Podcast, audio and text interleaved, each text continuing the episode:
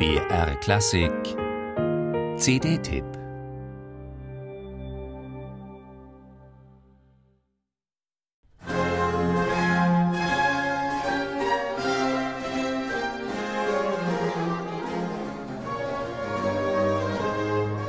Seien wir ehrlich, es gibt nichts, was uns Menschen mehr fasziniert, quält und beglückt als die Liebe. Für unser eigenes Leben wünschen wir uns, dass sie gelingt und uns erfüllt. Und mit großer Neugierde beobachten wir, was das Wechselbad zwischen Ekstase und Verzweiflung bei anderen so alles anstellt.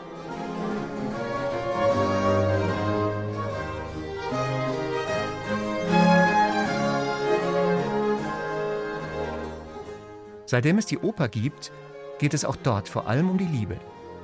Aber dass sich ein Bühnenstück nicht mit Göttern und antiken Helden beschäftigt, sondern mit der zwischenmenschlichen Erotik per se, das war anno 1697 dann doch etwas Unerhörtes. Mehr noch, die Frage, wie denn die Liebe in unterschiedlichen Ländern aussähe, ob ein feuriger Italiener ein anderes Liebesverhalten habe als eine Dame in einem orientalischen Serai, ob Spanier oder Franzosen treuer seien, diese Überlegungen also waren so gewagt, ja beinahe obszön, dass der Komponist von L'Europe Galante zunächst anonym bleiben musste. Denn André Comprat stand zum Zeitpunkt, als er seinen bunten Bilderbogen über das Liebesverhalten der Nation vertonte, noch im Dienst des Erzbischofs von Paris. Und der, man kann es sich denken, hätte den gewagten Ausflug seines Chefkirchenmusikers ins schwüle Reich von Venus und Amor wohl kaum gebilligt.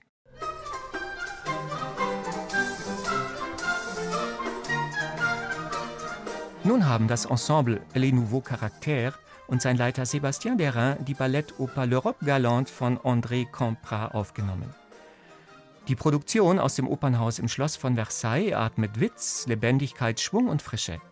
Und natürlich wird die Musik Comprats erst da richtig interessant, wo sie sich weg von zeremonieller Erhabenheit in Richtung Exotismus und Lokalkolorit wagt.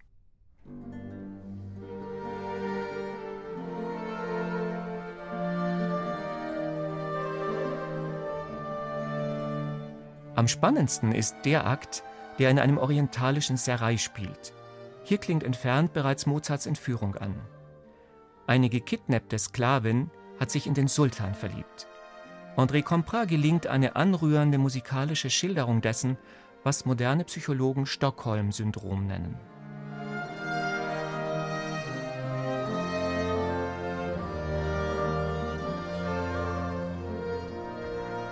Ziemlich handfest geht es in diesem Harem zur Sache.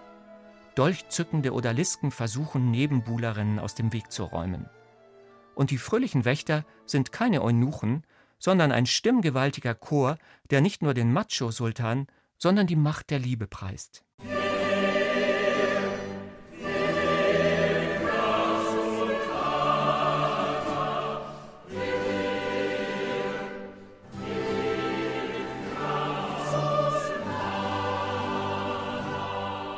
Egal nun, in welchem Land man der Göttin Venus mit mehr Raffinesse huldigt. Sie vereinigt und versöhnt Orient und Okzident. Und das ist doch eigentlich eine gute Erkenntnis, die uns Sébastien Derain mit seinem bestens aufgelegten Ensemble hier beschert.